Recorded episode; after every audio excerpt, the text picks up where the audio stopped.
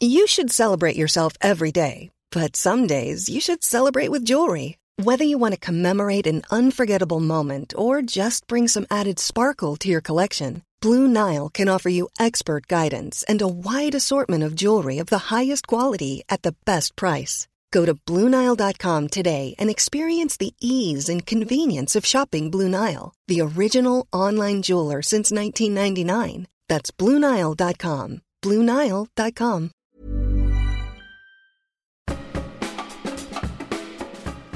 Yo creo que nosotros en verdad estamos siendo como súper tercos en conseguir lo más que podamos de ingredientes mexicanos. O sea, sí es súper importante para nosotros de que nosotros formulamos de, de, de, adelante hacia atrás. O sea, ¿qué queremos decir de este producto? Encuentra primero el ingrediente estrella mexicano, encuentra al proveedor, encuentra que, que estemos en verdad ayudando con el desarrollo de esa agricultura, de ese ingrediente le encontramos los beneficios, ok, lo vamos a poner aquí. O sea, siempre pensamos primero en apoyar al productor, que el ingrediente esté chingón, que sea mexicano, que, o sea, de preferencia que no exista este ingrediente en otra parte del mundo y que se lo podamos vender al mexicano de una manera en que le parezca sexy como para comprarlo, ¿no? Porque eso también es una chamba, el tema eh, de marketing.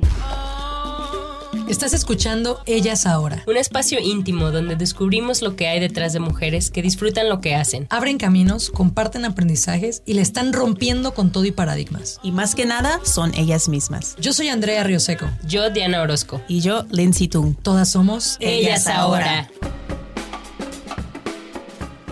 Estamos aquí con Ileana Loza, CEO y founder de Ajal. Ileana, ¿nos puedes decir cómo describes Ajal?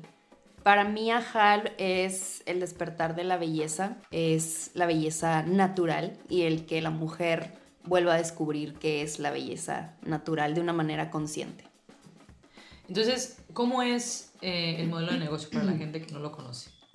Ok, eh, Ajal, nosotros formulamos, fabricamos y distribuimos cosmética orgánica, tenemos cuidado personal, tenemos maquillaje, tenemos skincare y eh, vendemos a través de nuestra página en línea, es una gran parte de, de, nuestras ventas. Y también tenemos tiendas en Monterrey. Y ahorita empezamos este año a trabajar con Sephora. Estamos en, en 10 sucursales de Sephora México. ¿Y hace cuánto comenzó Ajal? La historia de Ajal empezó hace 11 años. Yo estaba en la ingeniería química, eh, estaba en los últimos semestres y empecé con el tema de la formulación cosmética, estudiar cómo se hacía toda la cosmética, ¿no? Entonces no me gustó, no me gustó cómo se hacía la cosmética comercial, empecé a buscar opciones para mí, yo quiero usar algo eh, consciente, algo sustentable, algo que no me impacte en mi salud, en el medio ambiente. Y me di cuenta que en México no había ni una sola marca que a mí me gustaría volverme a embarrar. Entonces así fue como empezó la misión de Ajal empecé formulando jabones en mi depa de foránea, por aquí muy cerca. por aquí estamos cerca del TEC de Monterrey, por eso dice eso. y después, em, este año, de hecho, estamos cumpliendo nueve años ya como marca registrada. O sea, estuve dos años formulando jabones, echando a perder y pensando en cómo le iba a hacer para arrancar la marca. Y así fue como nació Ajal. Y fue mientras estudiabas, ¿verdad? wow. Pero tú en la universidad o sea, no entraste en ingeniería química para dedicarte a la parte de No, no sabes que no. Nada. No, fue muy raro porque yo me vine a estudiar a Monterrey desde los 15 años. Yo soy de Tamaulipas. Entonces, me vine a estudiar la prepa desde los 15. Saliendo de la prepa, pues era muy natural de que irme al TEC de Monterrey a estudiar la carrera. Y yo entré a IMA, ingeniero mecánico administrador como que siempre supe que quería hacer algo de números y algo súper difícil, la verdad, me gusta la vida difícil. Los retos, ¿no? Ajá, sí. Entonces... Y es estudiante de excelencia y así. Lo, lo escuché en el podcast de Infusión de nuestra amiga Ana Prego, si quieren escuchar más detalles, escuchen ese episodio, precisamente con Iliana, pero continúa. Entonces, eh, eras muy buen estudiante, ¿no? Entonces tú querías algo retador. Sí, la verdad es que quería algo retador, o sea, sí quería algo que que yo pudiera como inventar algo desde cero y cosas así. Entonces... ¿Y siempre fuiste muy hands-on? O sea, como sí, maker. Sí, sí, la verdad es que tengo papás que son así, de que súper hands-on, entonces creo que fue algo que se me pegó desde siempre. Y me metí a IMA al segundo semestre me di cuenta que eso no era lo mío. Y me acuerdo que le hablo a mi papá y le digo, papá, me acabo de cambiar de carrera. O sea, ahora quiero ser IQA porque siento que la química es algo con lo que pueda jugar más y pueda desarrollarme más en muchas industrias que medio me interesan, como los alimentos o algo así. No sé, no sé qué voy a hacer, no tengo idea, pero creo que esta es mi carrera. Y ya en el sexto, séptimo, que empiezo a enamorarme del tema de la cosmética, pues dije, esto es lo mío. O sea, esto es lo que quiero hacer, esta es mi pasión, esta es mi misión. Y ya cuando me doy cuenta específicamente del nicho de la cosmética sustentable y la cosmética orgánica, y que en México no había una alternativa, dije, esta es mi misión. Pero ahí empezaste, ¿a qué te refieres cuando dices que empezaste a meterte más en la parte de cosmética? O sea, tú de forma personal empezaste a interesarte más por todo lo que tú te ponías en tu piel o a, a lo mejor maquillarte más o cómo fue que este, estos dos intereses se juntaron? Pues no, sabes que, que más que porque yo me clavara con la cosmética para uso personal, fue porque en la carrera tienes muchas clases donde se trata de desarrollo de productos nuevos. Mm. Entonces te daban una clase de que tienes que desarrollar un producto con, con este ingrediente, con el durazno. Tienes que desarrollar algo con el durazno y ese es tu proyecto del semestre. Entonces tú tienes que destilar la semilla del durazno y hacer un ingrediente para luego hacer un producto final. Entonces, siempre en producto final se me ocurría algo que tuviera que ver con la cosmética. O sea, siempre era como que una crema natural y siempre me iba por ese lado. Y luego me dijeron que, que, se que en el TEC daban una, una clase de especialidad de formulación cosmética, pero que a la gente no le interesaba y que la habían cerrado. Entonces fui a buscar a la maestra y junté firmas y junté alumnos para que volvieran a abrir esta especialidad porque me, o sea, me interesaba mucho seguir aprendiendo y formular de una manera más profesional, ¿no? Entonces, eh, se junta la gente y todos los interesados, al siguiente semestre se abre la especialidad y ya es de que un año de, formulación eh, práctica y teórica. Entonces ahí ya fue donde dije, ah, ok, ahora sí ya, ya sé formular y ya sé bien este, cómo se hacen las cosas y todo, pero sí me sorprendía mucho que se formulaba con puro ingrediente sintético, con puro ingrediente que impactaba el medio ambiente. Y en la escuela no había maestros que me supieran enseñar formular orgánico. Entonces para mí fue, ¿qué? O sea, ¿cómo, ¿cómo que nadie está formulando sustentable y orgánico y nadie sabe decirme dónde encuentro estos ingredientes que sí son sustentables y orgánicos? Entonces también me empiezo a clavar mucho en el tema de quién me puede enseñar sobre herbolaria mexicana que yo pueda convertir en ingredientes y me metí a cursos de temascaleras, me metí a cursos de herbolaria. no, no, güey. y aparte estás en Monterrey, o sea, aquí dónde encuentras a alguien No, por eso pregunto. ¿Y a dónde fuiste por estos cursos? Sí hay cursos, ¿eh? En la Huasteca dan, ah, aquí, hay, aquí hay temascaleras y hay gente que sí le sabe mucho a la medicina tradicional. Este, los fines de semana y en mis tiempos libres me iba a estudiar con ellos. Este, y ahí fue donde me empecé a enamorar del tema, pues como más espiritual y el tema más tradiciones mexicanas. Y dije, ok, nadie está haciendo esto. O sea, me encanta, me encanta, porque esto está, ahorita está muy de moda, ¿no? Pero hace 10 años, o que dijiste 11, pues no, no, no, escuchabas esto. Y me puedes decir un poco de tu familia, porque tú dices que creciste en el campo, ¿no? sí. Pues mira, yo soy de una ciudad muy chiquita, de Vallehermoso, Tamaulipas, que está como a media hora de la frontera. Entonces vengo de, de familia que mi abuelo era agricultor, mi bisabuelo era agricultor. Y pues estas tierras se las queda mi papá, entonces toda la vida mi papá también ha sido agricultor, aparte de que mi papá emprendió también otro negocio. Entonces, o sea, mis fines de semana eran de estar en el rancho, o sea, era como la, la actividad de, de fin de semana. Y, crees que eso influyó en que tú tuvieras esta sensibilidad totalmente, por buscar lo natural? Totalmente. Desde niña me enamoré de la sábila, me enamoré del nopal, me enamoré del maíz, así verlo, verlo crecer y hasta el final poderlo arrancar y llevártelo a tu casa o asarlo en, en el asador. O sea, como que todo esto de, de las plantas y de lo que viene de la tierra, yo creo que fue desde niña. Wow, me encanta. Entonces, cuando tuviste esta oportunidad de volver a lo natural, no la desaprovechaste. O sea, ahí juntaste el problema que no, que no veías una solución actual lo que te interesaba, que era la química, que darte cuenta desde el fondo de la raíz que es un cochinero lo que nos estábamos poniendo en la piel. Y por último, las bases de tu infancia que tienen que ver con cuestiones muy naturales. Exacto. Todo, y así nació Ajal. Así nació Ajal. Me encanta. Oye, y también, o sea, eh, estamos hablando de, pues, de cosmética natural, pero vi en tu página, ahora sí que volviendo ahorita al presente, que dices que no toda la cosmética natural es buena. ¿Puedes contar un poquito sobre esto? Ok.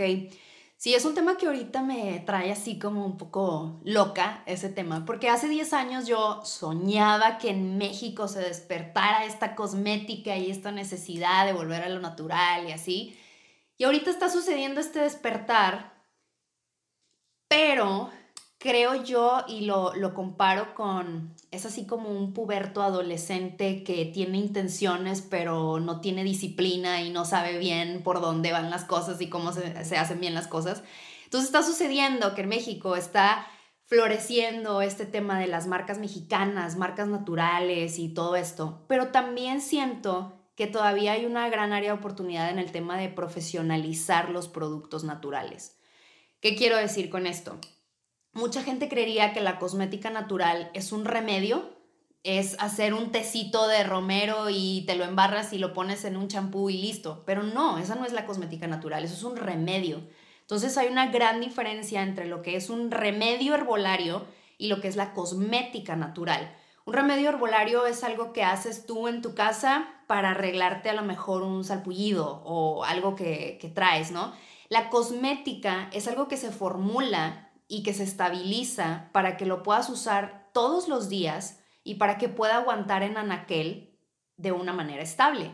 Entonces, hay mucha gente ahorita eh, sacando nuevas marcas, sacando productos, pero pensando más como remedio, no como cosmética natural, ¿no? Y la cosmética natural no excluye la ciencia. O sea, de hecho, hay más ciencia en la cosmética natural de lo que pensamos. ¿Por qué? Porque se tienen que estabilizar ingredientes y se tienen que desarrollar ingredientes con biotecnología para entregar lo mismo que estaba entregando la cosmética comercial. Entonces es mucho más difícil, es un reto mucho más grande, pero esa cosmética tiene que aguantar en anaquel, tiene que ser estable y cuando te lo pongas, pues esperamos que no te dé comezón y te pique y te saque caspa, ¿no? Entonces tiene que ser también pues muy bien formulado. Y siento que ahorita sí está sucediendo esto, de que hay muchas marcas eh, saliendo y todo, pero también hay, hay claims que, que, no me encantan, o sea, el tema de libre de conservadores, pues qué mal que tu champú te lo están vendiendo sin conservadores, porque un conservador sirve para que a tu champú no le salgan hongos, bacterias, levaduras y mil cosas, ¿no? Entonces. No sabía yo eso. Exacto. ¿Qué dices ahorita?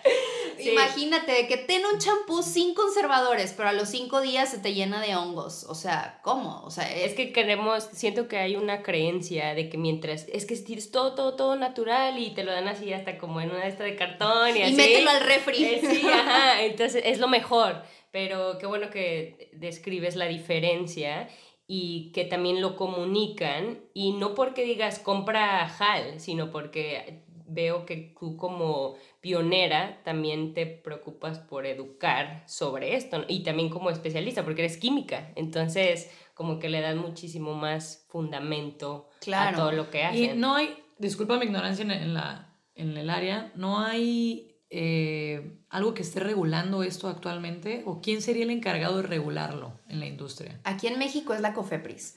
Y, y sí lo regulan. O sea, nosotros aquí nos han caído auditorías de COFEPRIS. El problema es que todas estas marcas chiquitas que están saliendo no se dan de alta ante COFEPRIS.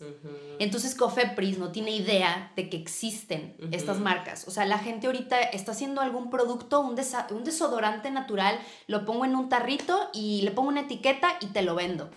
Y si te lo pones ese fin está bien, pero ya si lo dejas para más. Pero ya hay gente que va a mercaditos, que ya lo está vendiendo, eh, lo está distribuyendo con tienditas orgánicas en, otras, en otros estados, en otros eh, lugares. Y y, ya empiezan a crecer como marca sin hacer las cosas bien desde un inicio, ¿no? Entonces, ¿qué recomendarías para estas personas? que Porque también tienes que empezar de alguna manera, ¿no? Entonces, ¿qué recomendarías a estas personas que ya van como de bazar en bazar, que ya van creciendo? O sea, dirías, acércate a un laboratorio o cuál sería como el siguiente paso para profesionalizar? Una sí es acércate a, alguien profesional que sepa de química y que sepa de estabilidad en productos y otra es... Eh, ponte a estudiar para también saber qué exigir.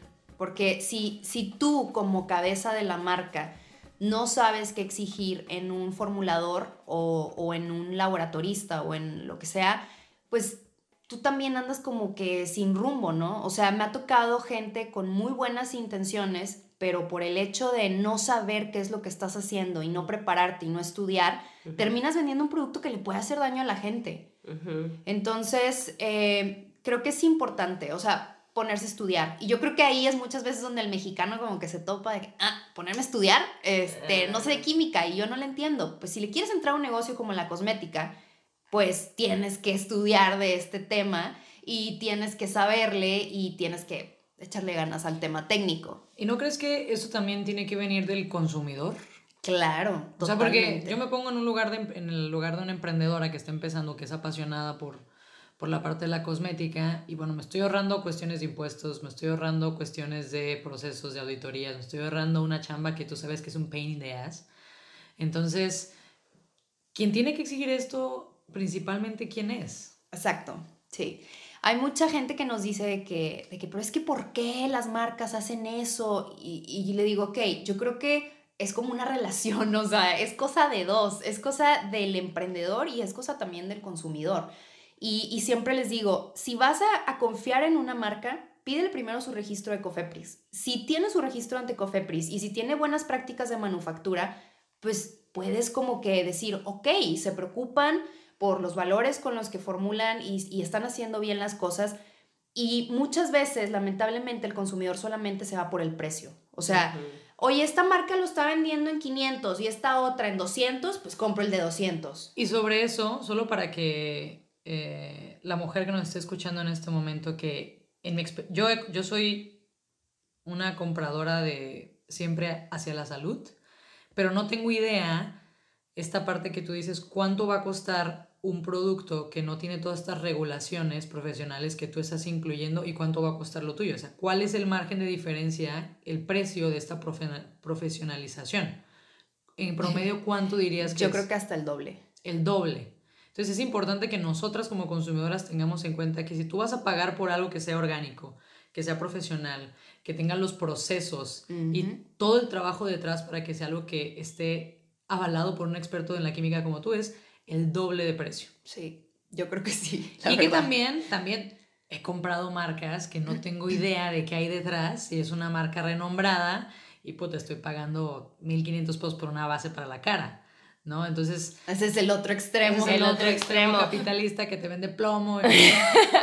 Oye, pero bueno, trayendo un poquito a, algo concreto, entonces, ¿por qué comprar a HAL y no otra marca natural también, o a lo mejor como ustedes, a lo mejor gringa, o a lo mejor, no sé, ¿por qué a HAL? Mira, en el tema de contra gringo, yo creo que nosotros en verdad estamos siendo como súper tercos en conseguir lo más que podamos de ingredientes mexicanos. O sea, sí es súper importante para nosotros de que nosotros formulamos de, de, adelante hacia atrás. O sea, ¿qué queremos decir de este producto? Encuentra primero el ingrediente estrella mexicano, encuentra al proveedor, encuentra que, que estemos en verdad ayudando con el desarrollo de esa agricultura, de ese ingrediente le encontramos los beneficios, ok, lo vamos a poner aquí. O sea, siempre pensamos primero en apoyar al productor, que el ingrediente esté chingón, que sea mexicano, que, o sea, de preferencia que no exista este ingrediente en otra parte del mundo y que se lo podamos vender al mexicano de una manera en que le parezca sexy como para comprarlo, ¿no? Porque esa también es una chamba, el tema eh, de marketing.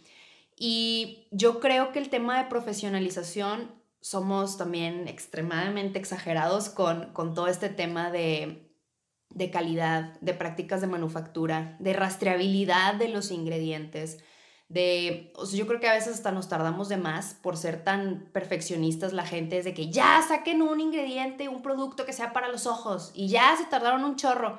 Prefiero tardarme un chingo desarrollando un buen producto que en verdad tenga un fondo y una historia y, y un porqué y ya después sé que lo que te estoy dando es algo que en verdad vale la pena y que puede trascender. Entonces, yo creo que eso, o sea, el tema de de profesionalización aquí en el laboratorio y el tema de sustentabilidad en ingredientes mexicanos es como lo que mueve el laboratorio de Ajal.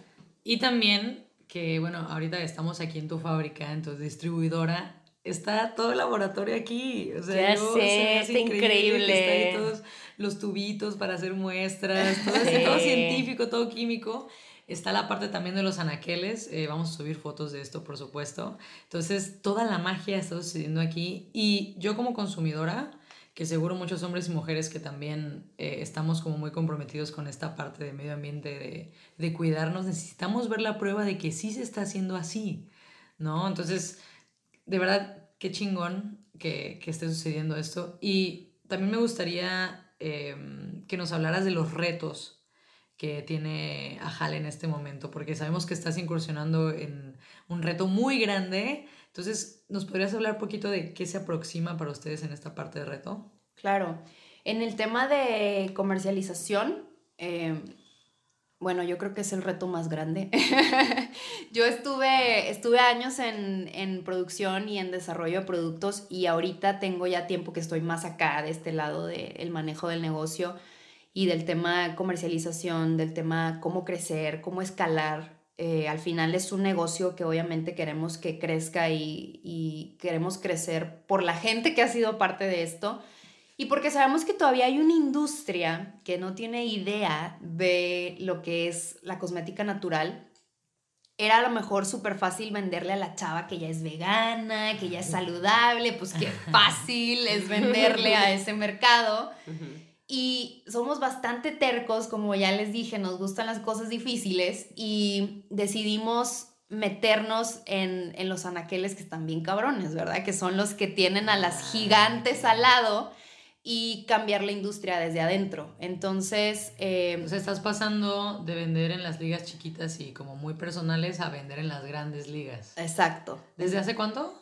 Fue este año. En septiembre, eh, Sephora nos lanzó como la primera marca mexicana en, entrar a Sephora. Y bueno, ese es el, gran reto que, estamos viviendo ahorita. Trabajamos este lanzamiento por dos años con Sephora. Fue una preparación bastante eh, lenta. Y, y, ahorita ese es el gran reto. Oye, pero ¿por qué lenta? Porque tienen que cumplir ciertos niveles de producción y cosas así. ¿Cómo cuánto? Por si a una marca le interesa. Pues mira, nosotros empezamos eh, una convocatoria hace dos años. Nos invitaron a, entrar a la convocatoria porque Sephora Estados Unidos cada año, eh, por cinco años, tienen este programa, solamente lo van a hacer por cinco años, tienen una convocatoria de un programa de aceleración de marcas de todo el mundo que estén cambiando la industria de belleza en su país. Mm. Entonces, eh, cada año escogen a 10 mujeres fundadoras de marcas de, otras partes del mundo también y México es uno de esos países. Entonces nos dijeron, está este programa, entren a la convocatoria. Entonces entramos a la convocatoria y nos dijeron que de, más de 100 marcas que se metieron en México, eh, nos escogieron a nosotros, nosotros ganamos en el 2018 el lugar y me fui a San Francisco una semana a este programa de aceleración con pura gente de Sephora de todo el mundo. Entonces, increíble! Me estoy emocionando. Muchas felicidades. Así de... Gracias. Fue, fue toda una aventura. Y lo que quieren hacer es precisamente encontrar las marcas que están cambiando la industria desde su país. Entonces, la verdad fue una experiencia que cambió totalmente el rumbo de, de Ajal y pues imagínate, o sea, tienes mentoría de, gente que, no sé, son los CFOs de Sephora Europa. Mi mentora es la jefa de e-commerce de Sephora México y sigue siendo todavía mi mentora y, amiga mía. Entonces te empiezan como a coachear y moldear y hacia dónde vas, qué quieres de esto y qué tienes que hacer para llegar a eso y tomar decisiones súper cabronas, obviamente. Y al final es ok, estás lista y en septiembre de 2019 lanzamos la marca en Sephora México y pues acaba de suceder. Oye, pero también esto suena bien padre y qué padre que les den mentorías y todo esto, pero eh, bueno, una de mis mejores amigas es maquillista y le digo, ¿no se te hace como una industria, la industria de la belleza, la cosmética y todo esto medio fea, nasty, a veces así como de, así, no sé, como que me imagino así como, como que por, por fuera así todas de que, ay, encanta. Y luego por atrás de cámaras así de como, ay, no sé qué. No sé, me lo imagino así como Mean Girls. Sí, sí, sí. la verdad, un poco de, de la competencia o de. Y también veo que hay chingos de marcas, o sea, salen en todos lados. Y yo, ¿cómo es que, o sea, es súper buen negocio? ¿Qué pedo? Parece que es súper fácil de ¿no? Cuenta un poquito de eso. Mira, desde afuera se ve súper sexy y siempre les digo a las que hay niñas que se me acercan de que es que yo quiero emprender y quiero hacer mi marca. Y le digo, mira, lo primero que tienes que saber es que no es tan sexy como se ve desde afuera. Este, es, es, como emprender cualquier otro negocio, yo creo. Este, Sephora, la verdad, se ha portado wow o sea, ha sido una experiencia y en verdad siento que somos socios y ya somos como parte de la familia de Sephora. Nos han tratado de una manera chingoncísima que, que la verdad jamás me lo esperaba.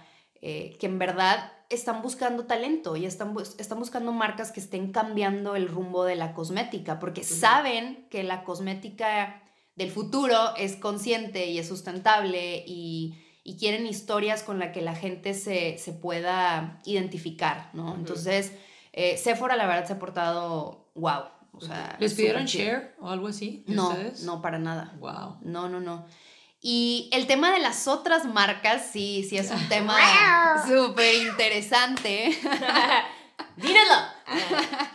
Y no estoy hablando de, las marcas mexicanas o, de las marcas chiquitas como Ajal, estoy hablando de las marcas grandes. O sea, sí hay así como cierto bullying ahí en, el tema de, piso de venta y, así. O sea, y yo creo que pues era precisamente el reto que Ajal quería, ¿no? O sea, como te decía ahorita, qué fácil venderle a la chava que va al mercadito orgánico. Pues es lo que quiere, está buscando cosmética orgánica. Pero qué difícil es estar en Sephora y decirle a la señora fresa que siempre compra esta marca, decirle, oye, Ajal es mejor para ti y para el medio ambiente y para todos. Entonces, e, ese, ese tema de convencer a, a las mujeres de que el marketing no lo es todo y de que la calidad no tiene nada que ver con el precio de un producto o con el marketing de un producto, ese es un gran reto. I'm Sandra, and I'm just the professional your small business was looking for. But you didn't hire me because you didn't use LinkedIn jobs. LinkedIn has professionals you can't find anywhere else, including those who aren't actively looking for a new job but might be open to the perfect role, like me. In a given month, over 70% of LinkedIn users don't visit other leading job sites. So if you're not looking on LinkedIn, you'll miss out on great candidates like Sandra. Start hiring professionals like a professional. Post your free job on linkedin.com/people today. O sea, sinceramente, hay mujeres muy cerradas a de que voy por esta marca porque es de calidad. Define calidad. O sea, defíneme calidad. Eh, la calidad es el marketing. O sea, tú crees que la calidad es el marketing. Son los millones de presupuesto que trae esa marca para llegar a ti con ese mensaje, para pagar los anuncios que pagan, para pagar los espacios que pagan en tienda, etcétera, etcétera, ¿no? Entonces, el romper esa, esa idea en la mujer está bien cabrón. es, es la oportunidad de probar tus productos, ¿no? Y aparte me encanta cómo ahorita tú eras como, como creciste y te posicionaste como lo profesional dentro de la, ¿no? De, esta cosmética natural y ahora tú te vuelves a poner como en un estado humilde de tú ser la pequeña en estos gigantes y todo eso. Entonces, yo tengo que confesar que yo he elegido productos por el marketing. pues todos, güey, no te no, o sea, de belleza. No, en serio, pero ¿sabes qué? Puta, mi hermana, mi hermanita, lo más cercano que yo tengo a la química es una mamá que estudió biología, una hermanita que está estudiando ingeniería química y ya. O sea, yo no te sé leer qué dice el producto que tiene. o sea, de verdad que yo soy, y si te sirve, tómalo, un tipo de clienta que sí lee, antes de comprarle lo que dice atrás pero no entiende nada de lo que dice. Entonces se resigna. Entonces, ¿para qué? Pues porque me gustaría saber, porque sí me interesa, ¿sabes? Ok. Entonces, ¿qué nos debemos de fijar, Eliana? Mira, yo creo que número uno, siempre voltea el producto. Lo más importante está en la etiqueta, definitivamente. Y ahorita que ya tenemos la información en la mano, Googlea. o sea, googlea la marca, googlea los valores, googlea qué hay detrás de ella, quién está, por qué hacen lo que hacen, por qué cuesta lo que cuesta. Y en base a eso, Toma una decisión un poquito más consciente. Volvemos a lo que decíamos ahorita, es responsabilidad tanto de la marca como del consumidor final. Claro. Porque luego cuando salen de que, ay, este ingrediente era cancerígeno, ¿por qué la marca lo puso ahí por tanto tiempo? Pues porque tú no dijiste nada. O sea, tú tampoco exigiste, tú Claro. tampoco dejabas de comprar. O sea, la decisión se toma con tu bolsillo. O sea, lo que tú estás comprando es lo que está marcando el rumbo de la cosmética. Entonces, el poder lo tiene el consumidor. El poder lo tiene la chava que entra a Sephora y está decidiendo qué marca de base me voy a comprar. Claro. Chava o chavo. Es una cosa que quería también decir que me encanta que tienes hombres en sus campañas y sus videos. Cuéntame desde cuándo hacen esto y por qué. Mira, hace dos años la, la misión de Ajal era darle a la mujer belleza consciente y ahorita ya nos dimos cuenta de que, ok, ya no es nada más la mujer, o sea, ya tenemos un mercado grande, eh, el año pasado era el 10%, este año yo creo que va a cerrar como en un 20%. Ya hay ese hombre que quiere ponerse base todos los días y que necesita también un lipstick y me encanta. La verdad tenemos este año apenas de haber cambiado esa comunicación y de estar incluyendo también a los hombres. Y me encanta porque cada vez hay más hombres que les vale madre y vienen y se ponen su maquillaje y lo quiero para el diario y la verdad es un mercado que está creciendo y nos encanta. Mira, y pero qué padre que identificaste que tienes la flexibilidad y también de cómo hacer marketing si estás acostumbrada 10 años a mujeres y ahora a hombres. Me encanta esa liberación. Y créeme que había clientes que, que decían, ¿por qué hacen eso? Porque sí. ¿Por qué no? Claro, Así, no los discrimines. Sí, mujeres sí, que- mujeres. Nos decían, ni al caso, ¿por qué ponen eh, hombres y cosas así? Y nosotros, wow, o sea, porque pues es el despertar. Exacto, el despertar es para todos, todos. Eh, Oye, Eliana, y también, bueno, aprovechando tener una experta y algo práctico, tips para tener una piel más radiante. Tienes muchos videos en YouTube, me encanta que haces tutoriales y así, pero aquí como en audio nos puedes como hacer un resumen como de tips. Eh, obviamente pues están tus productos y la combinación de ellos, pero no sé, cosas como a lo mejor obvias que muchos no sabemos, como antes de dormir, lavarte la cara, no sé, o alguna así. El tip principal es compra Hal. ¿no? pero sí. Sigan a Jali, ahí están todos los tips todos los días. sí, sí, sí. Eh, no, el número uno, el más importante es desmaquillarte. O sea, aunque te estés muriendo de sueño, aunque te hueva cuando llegas a tu casa, siempre desmaquíllate y límpiate la cara cuando llegas. O sea, para mí yo creo que es el más importante. Y obviamente hay ciertos ingredientes que yo evitaría, por ejemplo, el alcohol, o sea, es algo que así ni de chiste me limpié la cara con un astringente, por ejemplo, como el alcohol, es algo extremadamente eh, agresivo con la piel y después te la va adelgazando y se hacen arrugas de una manera más fácil. Entonces, eh, limpiarte la cara cuando llegas a tu casa, para mí es el número uno. Ah, muy bien. Y cuidar también del sol, también dirías, co- como... Sí, como- eh, yo creo que sí, pero de una manera consciente. O sea, ahorita yo sé que los, los dermatólogos, y se me van a echar encima, pero es más importante el saber escoger bloqueador y saber escoger un buen antioxidante. Los antioxidantes son los que te ayudan a que tu cuerpo se defienda solo contra la oxidación. Los bloqueadores solamente te están poniendo una capa para que el sol no te haga daño. Entonces, por ejemplo, siempre hago como esta comparación, pues los mayas no tenían bloqueadores o los africanos no utilizan bloqueadores, lo que utilizan son antioxidantes, aceites ricos en antioxidantes y de esa manera se protegen la piel. Tu piel es más fuerte para protegerse. Exacto. Entonces le estás dando a tu piel los ingredientes que necesita para defenderse. Aprendí algo nuevo. sí, entonces de ahí, por ejemplo, surge nuestro producto más vendido que es el marula, porque en África se dan cuenta que los africanos solamente se ponían el marula en la piel. Y es porque tiene gran cantidad de antioxidantes y de esta manera se cuidaban la piel del sol. Ah, suena que voy a comprar eso después. De... Sí, le llegué con Ileana y le dije, esta entrevista va a ser la más cara que nos va a salir porque vamos a salir endeudadas. Pero bueno, ahora algo personal. Sí, vámonos a algo un poquito más filosófico. Va. Eh, la belleza.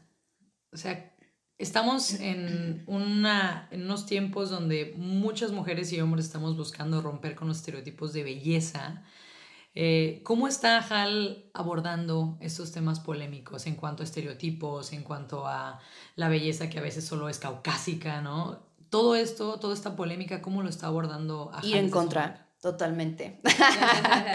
Ir en contra. Mira, ahorita que estamos como más en este eh, en este, eh, como te decía hace rato, el campo de batalla de las marcas que son así súper saturadas y que te dicen, este, así es como te debes de maquillar y así es como te debes de ver.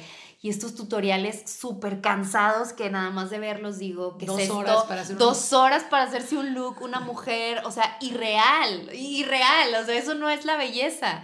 Entonces yo creo que Jales va en contra de todo eso, o sea recuerdo muy bien que hace poquito un, un make-up artist, este, así súper exagerado y súper así nos dijo de que, ¿cómo van a competir con estos pigmentos aquí en Sephora? Y nosotros de que no conoces nuestra belleza natural. O sea, precisamente vamos en contra de todo eso porque la mujer no tiene que estarse poniendo máscaras todos los días. La mujer no tiene por qué estarse haciendo contour todos los días y no tienes por qué tener un look saturado. O sea, si, si te ves completamente diferente con maquillaje y sin maquillaje, pues algo estás, algo estás haciendo mal, ¿no? O sea, ¿cómo por qué? ¿Cómo por qué quieres verte tan diferente con maquillaje que sin maquillaje? Entonces, ajá, les, ¿sabes qué? O sea, si, si necesitas tanta cobertura en tu maquillaje, ¿por qué? O sea, primero entonces vamos a hacer que te sientas cómoda en tu piel con el skincare y que tu piel se vea lo mejor que se puede ver y vas a ver que ya no vas a querer tanta cobertura en tu maquillaje. Te vas a sentir súper cómoda en tu piel. Y fíjate que yo me siento muy identificada porque todavía, digo, yo, yo soy una chava que no es el estereotipo femenino, eh, pero me encanta maquillarme. O sea, yo disfruto mucho cuidar mi pielecita, poder labiales no tan así, tan, tan llamativos. Entonces, cuando alguien, una mujer llega y me pregunta así como, oye, tú te maquillas, que me ve maquillándome, dice, ay, no sé que te maquillabas. Y así de, no se tiene que notar tanto. Exacto. que, ah, ¿verdad? O sea, ¿por qué crees que me están viendo todo el tiempo? Exactamente. Y son monos que tienen así las pestañotas todo el tiempo y las sombras así. Sí, sí, Tú, yo nací así, son una ayudadita así de ajal. yo creo que el maquillaje nos une a, a, todo tipo de mujeres. Y es amor propio. Exacto. O sea, yo, yo considero esos rituales cuando voy en el Uber porque me maquillo siempre que voy al trabajo eh, ese momento en que me estoy yo cuidando, que me estoy, es para mí, o sea, no es para que la otra morra que me ve al baño maquillando me confirme si me maquillo, no, es para mí. Entonces, creo que conecto mucho con las marcas que fomentan mucho el amor propio a través de sus productos. Exacto, sí, o sea, totalmente. Eso es lo que, lo que hacemos en, en Ajal. Y cuando llegan y quiero más cobertura, ¿por qué quieres más cobertura? O sea, porque no te sientes cómoda en tu piel. Vamos a trabajar primero en eso y luego ya nos dices si en verdad quieres más cobertura. Y llega gente y nos mandan sus fotos y todo de que, wow, o sea, ya casi no me pongo base. Mm. qué chido. o sea, entonces ya te sientes cómoda en tu piel. Y tus retos como, como mujer emprendedora, como CEO, como líder dentro de la empresa, ¿Cuáles han sido hasta ahora? Tienes 18 personas a tu cargo, en 10 años han tenido un crecimiento increíble. ¿Qué retos personales te ha traído? Porque aparte eres mamá de dos que están pequeñitos. ¿Cuántos tienes? Inara y Diego. Diego va a cumplir 8 y Nara tiene 6. Entonces se llevan un año, cuatro meses. Suena otra empresa. Sí. Suena otra empresa. Como que yo estoy así, ¿cómo le haces? Sí, esos, esos retos personales, ¿cómo van se han juntado en Ajal? No tengo idea. no sé cómo le hago. Yo creo que, que eso es algo súper importante de, de, romper también nosotras entre, entre mujeres y con lo que comunicamos. A veces bueno, siempre, las redes sociales nos están como eh, cargando de esta presión que, ay, o sea, ella todo lo puede y todo lo hace, ¿no es cierto? Este, sí hay momentos de quiebre, sí hay momentos en que siento que, ok, hoy no puedo, hoy me tengo que quedar en mi casa y por el bien de todos en Ajal, hoy no voy a ir. o sea, créeme que es algo que se trabaja todos los días. O sea, no es algo que ya lo tengo descifrado. O sea, de esta manera, así es mi rutina para estar equilibrada. No. O sea, siempre sale algo nuevo. De repente el niño se enferma, de repente eh, no, no viene la chava que me ayuda en la casa y de repente, o sea, crisis total, exacto, o sea, y, y es algo que pues aprendes a ir como manejando todos los días y yo creo que lo más importante es la gente de Ajal, o sea, siempre les digo de que pues la verdad ustedes son los que están llevando esto y haciendo todo posible, ¿no? O sea, que cada uno de ellos sea un líder que eso es ahorita en lo que me estoy enfocando, en tú eres el líder de esa área. O sea, en empoderar tú, equipo. Exactamente. O sea, empoderar al equipo. O sea, si viene, no sé, el de producción y me dice que, Inge, es que fíjese que esto y que no sé qué, y yo. ¿Qué harías? ¿Cuánto tiempo tengo yo de no estar en producción? No, pues años. Entonces la mejor decisión la vas a tomar tú. Yo te recomiendo que cheques esto y esto y esto, pero pues al final me dices qué hiciste y cómo lo, lo solucionaste, ¿no? Entonces, ¿y es un equipo sólido o tienes qué nivel de rotación tienes? ¿Qué tanto tiene ese equipo contigo? Mira, los líderes, mis líderes ya tienen eh, mínimo dos años conmigo. Entonces, eh, la verdad, siento que me quieren mucho, no sé por qué. Pero sí ha sido gente que ha crecido con, conmigo. De hecho, nosotros antes estábamos en Playa del Carmen hasta hace tres años y hubo gente que se vino conmigo para acá, para Monterrey. Entonces, o sea. Del paraíso a Exacto. Las Tengo gente súper fiel. La neta, soy súper afortunada de mi equipo. Pues es reflejo, es reflejo de tu liderazgo. sí. O sea, nosotros nos queremos quedar aquí, ¿no? También hay días malos, ¿eh? Ah, no. Pero hablando. que tienes 16 mujeres en un equipo de 18. ¿Ha sido esto algo positivo, algo que ha aportado más? ¿Es una comunidad de sororidad? ¿Cómo es este? Mira, la verdad es que no lo he hecho adrede. O sea, no sé por qué hay, hay puestos que yo creo que, esa sensibilidad de, mujer como que me entienden más y, nos entendemos este, más chido y me encanta verlas crecer también. Entonces, no, fue adrede, pero sí, tengo 16 mujeres eh, y solamente tenemos 3 hombres. Y es súper interesante, la verdad. O sea, hay mucha gente que dice que, wow, pero todas esas hormonas en un solo lugar.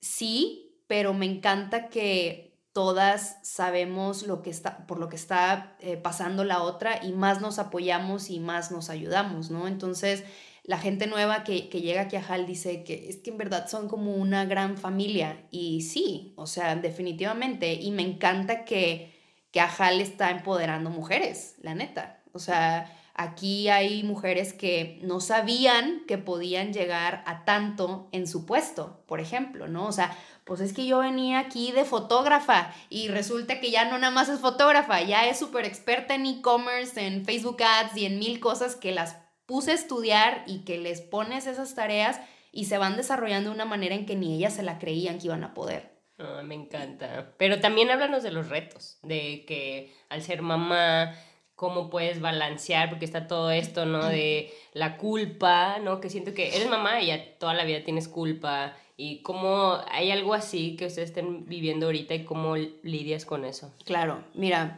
lo vivo yo y yo he visto aquí mujeres crecer de que entraron y estaba soltera y luego se casó y luego tuvo bebé y ahorita está en su crisis, este de, de posparto y así. Y sí es un gran reto para una mujer decidir, quiero ser parte de la vida de mis hijos 24/7 o quiero crecer en lo profesional, porque amo mi trabajo y amo cómo he crecido, pero en mi casa estoy valiendo madre y siento que casi no veo a, a mis hijos y siento que, o sea, el estrés es demasiado, la presión es demasiada. Y justo hace días me, tocaba platicarlo con, una del equipo y, le digo, mira, son etapas. O sea, la verdad yo cuando tenía a mis hijos chiquititos, yo también sentía que estaba súper loca, ¿no? O sea, y que me estaba volviendo loca y que ya no iba a poder y que no me arreglaba y no, no quería salir de mi casa. Pero son etapas, o sea, también hay que entender y no eh, clavarnos en eso. Son etapas, o sea, la mujer como que yo creo que cada año, cada dos años estamos viviendo siempre nuevas etapas y en cada etapa agarras fortaleza para vivir la que sigue, ¿no? Y le digo, escríbelo y léelo en un año y neta te vas a reír. O sea, vas a decir de que qué dramática, claro que podía y claro que pude y ya pasó y listo, soy mejor mujer. O sea, a veces sí tendemos a ser un poco dramáticas y también el tema de la culpa. Y otra cosa que le decía es, antes de ser mamá, tú eres una mujer con aspiraciones, con sueños y esto es algo que amas, sí, es algo que amo. Ok, o sea, esto hazlo por ti, porque también si tú vas y te encierras en tu casa y te vas a sentir que no te desarrollaste profesionalmente, al final no vas a ser una mujer feliz y plena. Y eso tus hijos también lo están viendo. Y eso también se los estás enseñando a tus hijos. Entonces, lo que yo hago es eh, mi amor, hoy mamá no va a poder ir a tu presentación de la escuela porque tengo algo súper importante que hacer, tengo que ir a Ciudad de México, tengo que ir a dar este entrenamiento a Sephora que solamente mamá puede dar. Te voy a mandar fotos, vamos a hablar por videollamada y estar siempre contándoles lo que estás haciendo. Involucrándolos. Para que ellos no crean que es porque, ay, mamá no me quiere, es porque mamá está trabajando. Y esto es lo que estaba haciendo. Eso es muy Montessori. Pero sí, de verdad sí. Y, creo que también, digo, yo en lo personal, a mis 28, lo visualizo que muchas mujeres creemos que es una cosa o la otra. Sí. Y qué miedo pensar que es una cosa o la otra. ¿Quién se va a aventar a una cosa o la otra sabiendo que va a sacrificar todo una parte importante de lo que quiere? Entonces, y creo que también es una imposición social, ¿no? Donde, como dice Diana, si no estás 24/7 con tus hijos, eres mala madre y no te merecías tener a tus hijos. Entonces creo que entre mujeres necesitamos también escuchar estas escuchar historias. esto para, para decir, conocerla. oye, no, no tiene que ser polarizar esta una parte o la otra, se puede, se puede y hay formas. Y mira, yo te recomiendo esto, esa parte de tu, que tú dices de explicarle a tu hijo realmente que vas a trabajar, que estás construyendo un imperio, que estás rifándotela por la familia, que el niño vaya creciendo de esta forma yo creo que le va a dejar cosas increíbles como adulto. Claro, claro, y ellos también lo van aprendiendo y lo, después ya también lo, los veo presumiéndoselo a sus amigos, ¿no? De que ah. vamos al laboratorio de mi mamá, te invito a ah. hacer.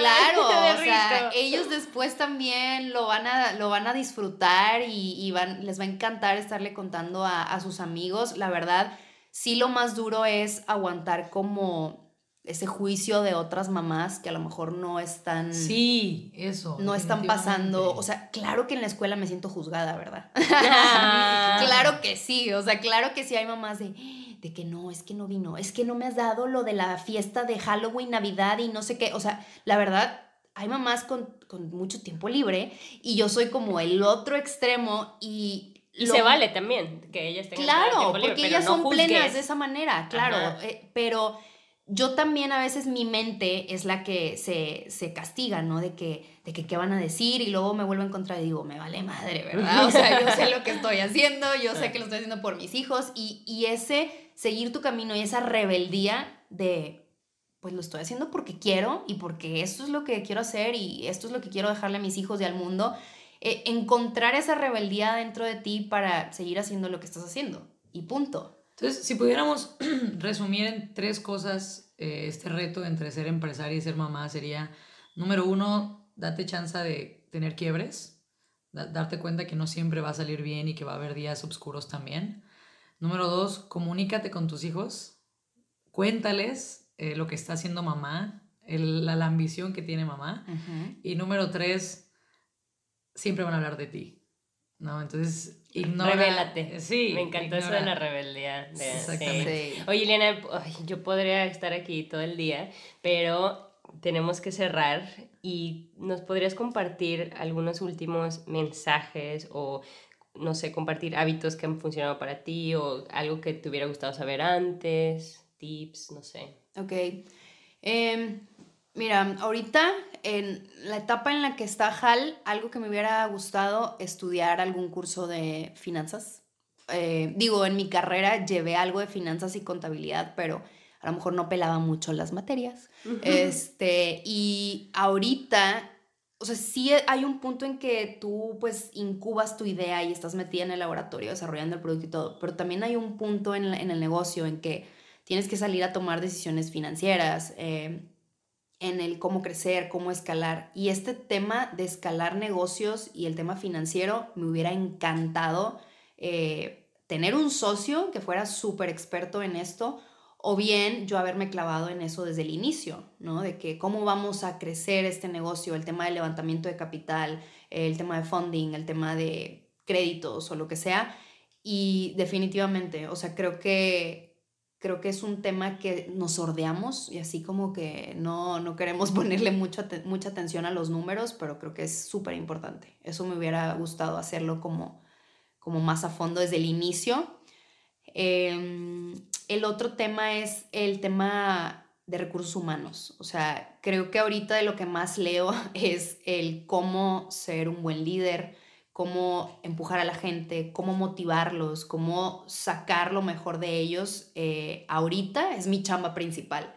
Ahorita yo ya no estoy meneándole al, vaso de precipitado, ya estoy más manejando gente. Y eh, debo decir que en un inicio era muy mala para esto. y, y, sí, he tenido que apoyarme mucho de, libros, de, gente que habla sobre esto, sobre todo de cómo manejar el tema millennial y toda esta nueva generación. Creo que desde un inicio también me hubiera encantado saber cómo manejar el tema de recursos humanos. ¿Y algún mensaje final que quieras decir? Em, mensaje final. Creo que ahorita eh, está como súper de novedad el tema de emprender y, el tema de, hacer algo tú y, creo que número uno, emprender no es para todos. Eh, debes de en verdad de tener un porqué, de tener una misión que esté súper clara, de que sea algo que te apasione tanto que quieras estar con eso toda la vida y echándole ganas toda la vida. Y eh, pues eso, o sea, encuentran verdad un porqué. Eh, les, les, digo a las niñas que quieren hacer marcas de cosmética, el mundo no necesita otra marca de cosmética, o sea, necesita marcas que lo estén haciendo de una manera súper diferente y que estén cambiando la industria. Y creo que hay muchas industrias que necesitan cambiar desde adentro. Entonces, si no vas a hacer algo completamente disruptivo y algo que en verdad haga ruido y que sea súper rebelde, pues mejor no hagas nada. ¡Wow! ¡Qué absoluta! Pero me encantó. Oye, ¿y hábitos tuyos personales? Hábitos. Eh, levántate temprano. Creo que es un hábito que tengo como de ley porque tengo que llevar a mis hijos a la escuela súper temprano. Eh, ¿A qué hora? Me levanto a las 5. Me levanto a las 5, 5 y media. Me duermo, me duermo súper temprano. Me duermo como 9 y media o algo así. Este, y hacer ejercicio. Para mí, eh, hacer ejercicio es como mi terapia. Hago, hago pilates reformer, el de la cama. Este, me encanta, es como una meditación para mí y si no voy, empiezo a, tronar y a tener así como más momentos de locura, entonces es como terapia. Esos son como mis, mis dos. ¿Y lo haces? Eso lo hago, eh, híjole, pues cuando encuentro el tiempo, ya sea en la tarde o en la mañanita antes de venir a veo Hal. cama de pilates aquí. ya no más falta eso, ¿no? Y, y pues ya, o sea, esos son como los dos hábitos que, que Desmaquíllate antes de dormir. Desmaquíllense antes de dormir, aunque les dé mucha, mucha hueva, pero sí, es algo que también todos los días. Buenísimo, pues muchas gracias. Ya nos vamos a gastar todo nuestro dinero ahorita en la calle. Gracias por escuchar Ellas Ahora. Te invitamos a que compartas este episodio con esa comadre que necesita una buena dosis de inspiración genuina.